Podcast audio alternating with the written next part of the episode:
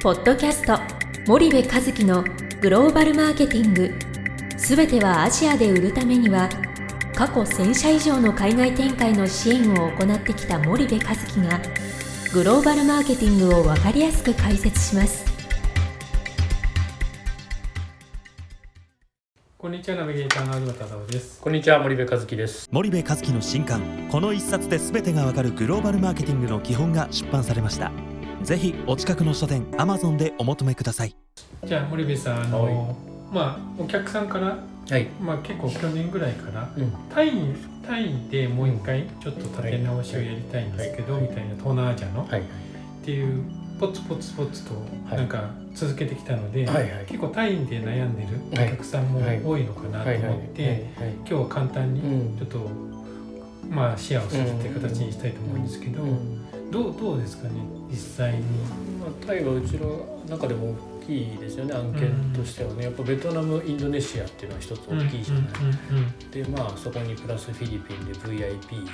まあ言ったら人口が大きな国ですよね、はいはい。ベトナムで1億弱フィリピンで1億強インドネシアで2.7億、はいはい。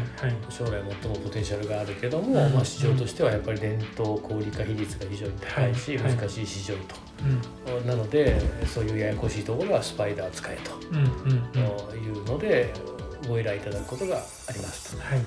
でもうちょっと近代的なねうまみのある国は、あそこはスパイダー使ったらもったいないっていうことであんまりやらせてもらえないことが多いんだけどもその中でもタイは比較的比較的というか SMT の一角なので、うん。シンガポールマレーシア、うんタイの一角で、まあ、先進的な ASEAN なのであのさっき言った VIP とは圧倒的に違う市場ですよね。はい。はい。だから、はいえっと近代小売化比率もタイで5割だっけ、うん。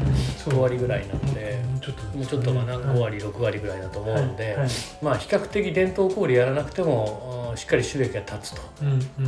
でバンコクの経済圏が非常に大きいので、うん。まあタイをやってるというよりかはバンコクを攻めてるみたいなね、そういう印象が強いし、まあ、親日だしということで、はい。はい。タイは非常にやっぱり人気がある大きな市場なので、クライアントも、えー非常にえーその関心が高い。と。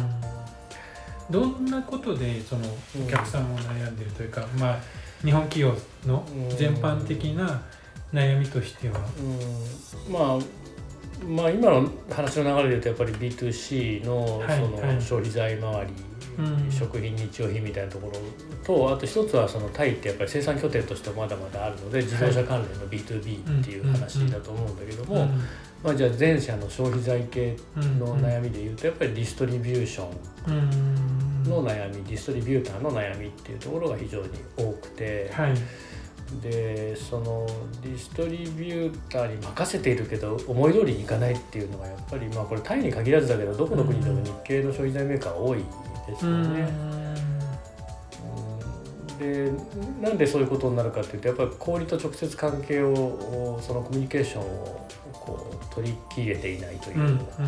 なので、まあ、そこはディストリビューターにお任せしてますと特に輸出でやってる場合なんかそうなりますよね。はいはいなので逆にそのうまくいかなくなった時にこうなな何に問題がどうあってうん何をどう改善すれば前に進むのみたいなところがもう見えなくて、うんうんそのディストリビューターに、えーこう委ねられちゃうというかうんうんうん。そういう問題を抱えてる企業結構多いんじゃないですかね。あわかりました。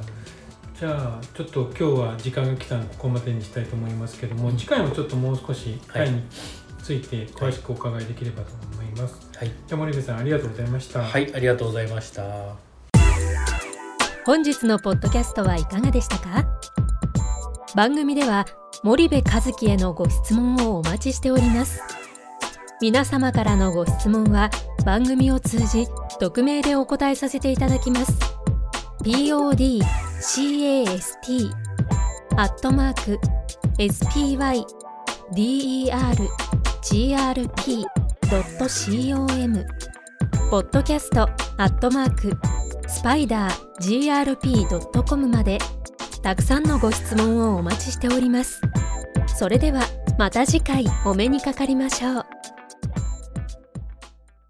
ポッドキャスト森部和樹のグローバルマーケティング。